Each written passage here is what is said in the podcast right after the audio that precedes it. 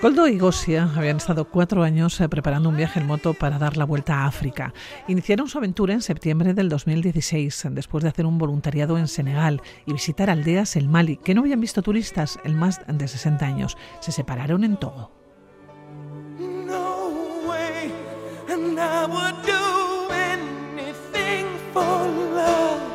Gosia continuó su viaje en transporte público y autostop hasta Sudáfrica, mientras que Coldo siguió el moto, sufriendo un accidente en Congo que lo mandó de vuelta a Bilbao durante seis meses. Ese tiempo aprovechó para pensar e incluso para cambiar de planes y continuar por Sudamérica.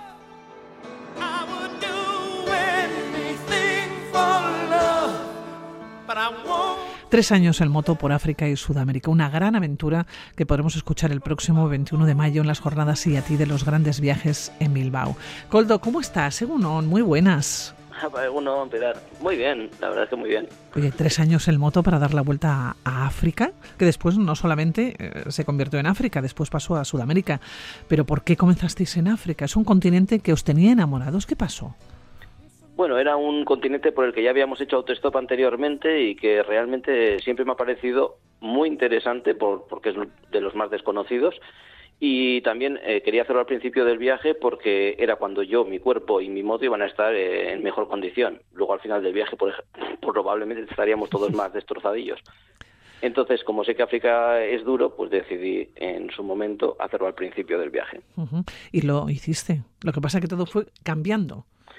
Bueno, la vida es cambio muchas y vueltas, para mí los viajes también, sí. Eh, la gente está acostumbrada a programarse un viaje y seguirlo al dedillo y realmente no es mi estilo. O sea, yo sí que la idea era circunvalar todo África, luego hacer Asia, al final ir a Sudamérica, pero bueno, la vuelta, o sea, la vida da mucho, muchas vueltas y los viajes, como decimos, también. Y yo empecé el viaje con Gosia, eh, nos separamos luego en Togo, como decías, que ahí es cuando empezó para mí más el viaje, porque empecé a viajar solo, me lo tenía, me tenía que arreglar la vida solo y es realmente cuando empiezan los viajes. De hecho, he conversado con otros viajeros y también dicen, cuando se te acaba el dinero es cuando empieza el viaje. efectivamente, cuando tienes problemas, al final, da igual que sea de dinero o de otra, de otra índole, pero es cuando empieza el viaje. Y luego tuve un accidente en Congo que me tiró la moto porque, bueno, por circunstancias, y me rompí los ligamentos de la clavícula y me trajeron a operar a Bilbao.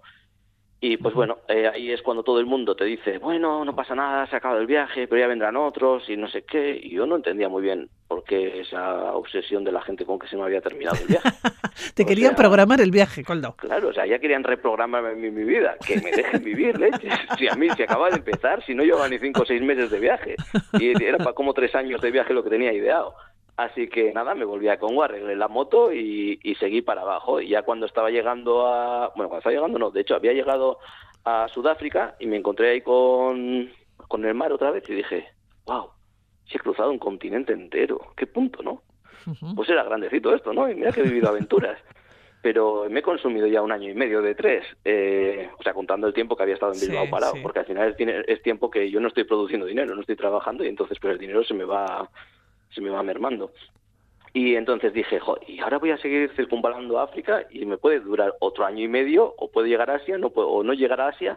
Y mi sueño siempre ha sido hacer Sudamérica o Latinoamérica en moto. Pues a mí, ¿quién me obliga a seguir por África? Pues me voy para Sudamérica. Y embarqué la moto y la mandé para Uruguay. Y, y ya, pues bueno, primer cambio. Bueno, primer cambio. También el accidente fue otro cambio, el dejar a Gosia fue otro cambio. Bueno, pues eso. Bueno, ha, habido como, como, varias, claro, como varias partes eh, de viaje. Una primera parte, ¿no? Antes del accidente y una segunda que vuelve a comenzar de alguna manera o vuelves a reiniciar, ¿no? Ese viaje que habías eh, dejado. Si tuvieras, eh, no sé si describir esa primera parte antes del accidente, ¿cómo sería? Antes del accidente, el viaje fue sencillo en cuanto al idioma, porque llevaba una intérprete, o se hablaba bastante bien francés, pero era un gran lastre porque nosotros habíamos sido pareja, pero estábamos viajando en ese momento como, como compañeros de viaje, porque teníamos ya mucha experiencia por años y años de viajes que habíamos hecho, que ya te hemos contado también a ti varias veces, en autostop, cruzar Rusia, autostop también por África, los Balcanes, o sea, habíamos hecho ya varias, varias historias. Y entonces estábamos curtidos en viajes, pero bueno, ya no éramos pareja y ya realmente tampoco, tampoco era lo mismo viajar juntos. Entonces nos arreglábamos bien, de hecho hoy en día todavía tenemos muy buena relación como amigos y, y nos mantenemos en comunicación, pero pero llegó un momento en que para mí era un lastre, o sea, no, ya pues había discusiones, había cosas, ¿no? Y, y yo no había dejado una vida cómoda y sencilla en Bilbao de profe y tal y cual eh, para estar discutiendo y teniendo tensión. O sea, yo quería tener la tensión del viaje, pero no la tensión de con un amigo o con una expareja o algo así. Entonces, realmente fue bonito eh, y fue un aprendizaje muy, muy profundo, pero fue un lastre en la primera parte del viaje. No, no sé, o sea, digamos que no, no me encontraba, no me ubicaba yo en el, en el viaje como viajero. Y entonces, eh, cuando yo ya en Nigeria, justo después de dejarlo con ella, empiezo a situarme y empiezo a viajar para, o sea, a bajar para abajo, zasca, accidente. O sea, cuando ya me empezaba a sentir cómodo encima de la moto con la gente, hablando ya en francés, inglés, español, lo que fuera, lo que fuese, eh, se me parte otra vez el viaje vuelta a empezar, un nuevo comienzo. Y es que para mí la vida y, el viaje o los viajes son nuevos comienzos todo el tiempo. Y, bueno, ahí en el accidente pues fue también eh, mentalmente durillo, pero bueno, fue volver a Congo, reencontrarme con la moto, reencontrarme con las sensaciones y, seguir y ahí sí, sí empezar a notar que estaba viajando, ya sin no tenía ninguna presión, no tenía que rendir cuentas a nadie, eh, solo tenía que preocuparme de si tenía dinero para mañana para comer y para gasolina y lo demás lo hacía yo con mis ganas de socializar y de descubrir el mundo y aprender cosas y compartir. Así que... Claro, quizás es, la, es la suerte o la parte positiva de viajar solo, que uno se socializa más eh, porque no se reduce ¿no? al contacto con la persona eh, con la que va. Oye, esa segunda parte, por denominarlo de alguna manera, cuando cambias de planes, continúas por Sudamérica, claro, es que tú recorres Brasil, las Guyanas, cruzas el Amazonas, llegas hasta Bolivia, viajaste repetidas veces por los Andes, llegaste a esta Tierra del Fuego. Es que no se te puso tampoco nada por delante, ¿no? Con la moto llegabas a cualquier sitio. Sí, cuando la moto decidió no funcionar, porque, pues, por ejemplo, en Tierra del Fuego que decías, se rompió, bueno, llegó ya a los últimos 200 kilómetros con el amortiguador roto, eh, pues seguía dedo. Estuve allí un mes varado en, Tierra del Fuego y pues con unos couchsurfers con los que estaba conviviendo y demás me dijeron, ¿cuándo vamos hasta Ushuaia a dedo? Que tú dices que has hecho dedo. Sí, sí, vamos a dedo, sin problema. Y hicimos en un fin de semana 1.200 kilómetros entre ir y volver a dedo y la verdad es que estuvo genial. O sea, que para mí tampoco el hecho de ir en moto no es como que todo se reduce a la moto y tiene que ser en moto, sino que es parte del viaje. Entonces, lo que te digo, eran nuevos comienzos. ¿Que se rompe la moto? Pues ahora comenzamos un tiempo en autostop y a vivir en una comuna hippie. Pues perfecto. ¿Que aprendemos un poco sobre lo que es el friganismo? Pues aprendemos y hacemos friganismo. No hay problema. Todo esto lo tienes que escribir, Coldo. Sí, eso me han dicho varias veces que debería escribir un libro.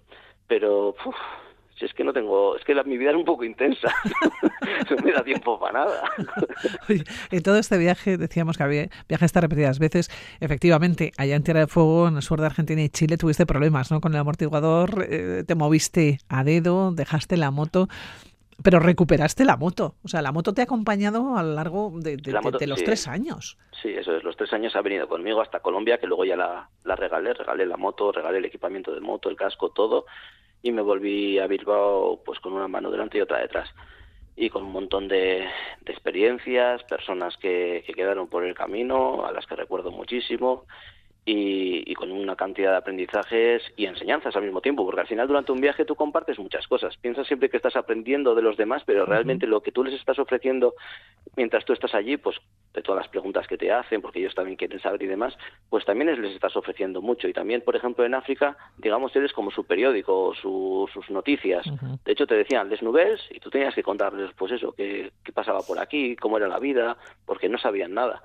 Entonces, al final es una fuente muy rica de, información. Oye, qué vida tan diferente, de todas formas, la que has vivido a lo largo de tres años, en países que no tienen nada que ver unos con otros, ni sus costumbres, ni su pues cultura. Sí. realmente sí. O sea, de países, bueno, entre los países africanos también hay bastante diferencia, pero luego de África a Sudamérica nada que ver. Y, en ciertos países de África, como decías tú, de las Guyanas, o sea, la Guyana francesa es más como Europa, pero luego Surinami y la Guyana inglesa, pues nada que ver tampoco ni con Brasil ni con el resto de Sudamérica de habla hispana. Entonces, buah, una pasada, o sea, una pasada de mezcla de culturas, de aprendizaje, de idiomas, de gastronomía, de paisajes, de todo. Bueno, me llama la atención, y lo has mencionado ya, tú sorteaste tu moto, todo el equipamiento y el casco en Colombia antes de volver a casa. ¿Cómo no te trajiste la moto? Pues realmente como dentro del mundo motero lo que yo hice fue, digamos, un poco una locura, porque la gente tiene mucho apego a las cosas físicas, materiales y demás, que no es mi caso. Eh, y claro, la gente me decía, pero ¿cómo no te vas a llevar esa moto con la que has vivido tantas experiencias a Bilbao? Y para mí era un cálculo matemático sencillo. Yo decía, mínimo me va a costar entre 1.700 y 2.000 y algo euros traerme a Bilbao. Por 2.500, 3.000 euros me compro una, no nueva, porque estas motos no son nuevas, pero de segunda mano con 100.000 kilómetros menos. Pues ya está, yo la regalo, que la disfrute alguien que en Sudamérica esta moto vale como 10.000 euros, aproximadamente 8.000, 10.000 euros, y, que alguien que no puede normalmente tener esa moto que siga dándole uso y que siga viajando con ella, y que pueda cumplir sus sueños igual que ha cumplido los míos. De hecho, mi moto se llamaba Oniria, por el tema del mundo onírico, porque estaba realizando mis sueños. Entonces, bueno, yo creía que seguise por ahí danzando. Te tuvieron que hacer la ola. Eh, sí, bueno, algunos sí. Sobre todo al que le tocó, que era un chico de Argentina que se subió hasta Colombia por ella. Hincho Hernández, todavía debe estar andando por ahí. Oye, eh, Coldo, has mencionado ya varias veces el aprendizaje ¿no? de vida. Si tuvieras que quedarte ahora con ese aprendizaje o con todo lo que has aprendido, ¿no? Eh, porque tú recuperaste la moto, continuaste por la carretera austral en Chile, recorriste parte de Argentina, Paraguay, Bolivia, llegaste a Perú, bueno, es que te has movido absolutamente por todo Sudamérica, ¿no? Y, en muchos de esos sitios te has quedado tiempo, ¿no? Te has quedado más de un mes, más de dos meses. Si tuvieras ese aprendizaje o esos aprendizajes que te vienen ahora mismo a la cabeza, ¿cuáles serían? No, no, yo creo que eso no se puede resumir en una conversación así. No, ni siquiera este viaje, porque es que es, un viaje muy extenso y a veces es muy difícil. Te puedo dar pinceladas. Eso sí. de todo. Eh, de los aprendizajes, ¿con qué me quedaría? Mira, yo te diría que al final eh, cada punto de nuestra vida nos ha llevado al punto en el que estamos actualmente. Entonces, todos los viajes que yo había hecho hasta ese momento de iniciar este viaje de tres años, me llevaron ahí. O sea, quiero decir, no es como que de repente un día me levanté por la mañana ensoñado y dije voy a dar una vuelta al mundo. Yo ya llevaba años dando y preparando esa vuelta al mundo. Entonces, eh, son un cúmulo de aprendizajes que van en progreso, es decir, ya empecé a aprenderlos en el primer viaje y luego los fui desarrollando y perfeccionando en los siguientes. Y en este, pues, digamos, porque lo único que he hecho ha sido esas habilidades que había adquirido, utilizarlas adquirir nuevas que utilizaré probablemente en un siguiente viaje o mientras estoy aquí en Bilbao con mis alumnos, porque me dedico a la docencia. Eh, por eso también igual es muy importante el tema del aprendizaje para mí y, la enseñanza al resto de, personas. Y, eso, entonces, la vida yo la, concibo como, como un continuo aprendizaje. Y, pues, y estos viajes son un cúmulo de experiencias que te dan muchísimos aprendizajes. Pero seguro que cuando te he preguntado, tu cabeza ha llegado o ha ido a algún sitio concreto. El primer sitio que has pensado. Es que no, te digo que no, es que cuando me hacen ese tipo de preguntas se me suele aturullar bastante la cabeza porque me vendrían muchas. O sea, por ejemplo, antes te mencionaba el tema de, del friganismo en Tierra del Fuego, que es algo que, que a la gente le suele dar mucho, o sea, suele ser algo muy controvertido, que es el tema de reciclar o, o recuperar, por más que reciclar, es recuperar comida que, que la gente está tirando, que los establecimientos están obligados a tirar, sin que esté mala. Es decir, eh, estaba viviendo allí con un montón de couchsurfers, en una casa de un couchsurfer que alojaba como unas 20, 30 personas, y un grupo de personas todas las mañanas nos íbamos a un supermercado o frutería a recuperar comida. Y era curioso porque encima Tierra del Fuego está muy alejado de la capital, tanto chilena como argentina. Entonces, todo es muy caro porque es como exportarlo a otro país, digamos, y los precios están por las nubes. Entonces, ¿qué hacíamos? Íbamos al supermercado y le decíamos, oye, ¿qué fruta y verdura tenéis para tirar? Y había manzanas que, porque tenían un golpecito, es lo mismo que si tú vas al supermercado y tú ves una manzana con golpe, esa no la coges, coges la de al lado que está sana. Pero esa manzana con golpe, si la tienes en tu casa, tú te la comes, le quitas el golpecito y te la comes. Entonces, toda esa fruta, que eran kilos y kilos de fruta, nos las daban. El caso más alarmante eran las uvas, que venían en unos racimos que pesarían, ¿qué? 50 gramos, 30 gramos, algo así. O sea, un racimo, mini racimo de uva pequeñito que venían en unas bolsas de plástico y se vendían carísimo. Era la fruta más cara, yo diría, que había allí. Uva, uva blanca. Y claro, o los sacaban de los paquetitos para ponerlos en el mostrador y en los paquetitos pues se caían siempre uno, dos, tres, cuatro granos o algunos venían ahí completamente deshechos y no lo podían vender. Entonces tiraban las bolsas. Nosotros cogíamos las bolsitas, las echábamos todas en una bolsa y un día recuperamos como cinco kilos de uva. O sea, eso al cambio en dinero era una fortuna allí. Y estábamos comiendo las mismas uvas que la gente estaba pagando esa fortuna. Y nosotros gratis, hacíamos mermeladas, hacíamos postres, estábamos todo el día, o sea, estábamos en un piezo. O sea, yo allí no pasé hambre en ningún momento. Ni pasé hambre en África, ni pasé hambre en Tierra del Fuego, por muy caro que fuese. Entonces, hay muchos aprendizajes como esos que tienen incalculable valor. No porque yo ahora cuando vengo a Bilbao vaya a utilizar eso, sino porque ves que hay otras formas y otros estilos de vida, que ante cualquier necesidad se podría hacer eso, que incluso se podría hacer eso aquí por cultura. O sea, quiero decir, yo tengo un sueldo, trabajo de profe y tal, pero no me parece, no se me caerían los anillos ni me parecería algo feo ir a pedir cosas que están en buen estado y que yo podría aprovechar para comer o dárselas a otras personas. No sé, me parece un aprendizaje muy interesante. sí, esa es la palabra, ¿eh? Sí, aprendizaje y aprender. Por cierto, una duda que tengo, ¿te has comprado otra moto? Sí, me volví y me había dado tan buen resultado la misma que, o sea, la, la moto que compré la misma. compré la misma con tres años, o sea, tres años más joven. Era del 2001 la que me llevé de viaje, esta es del 2004. Pero por circunstancias de la vida, la verdad es que lleva cuatro años aparcada en el garaje y la he usado como ocho veces, creo. Mira que he hecho kilómetros en moto, pues ocho veces en cuatro años. Coldo, ¿y próximo viaje? ¿Lo tienes en mente? Ahora mismo estamos en un momento de sedentario.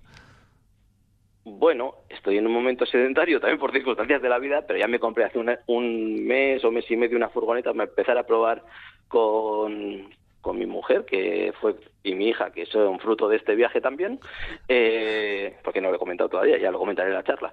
Eh, pues eso, me compré una furgoneta para empezar a probar a ver si les gustaba y demás, porque todavía me queda media África, todo Asia y Centro y Norteamérica por recorrer algo habrá que hacer, ¿no? Y como solo ya no voy a poder ir, pues mejor en furgo.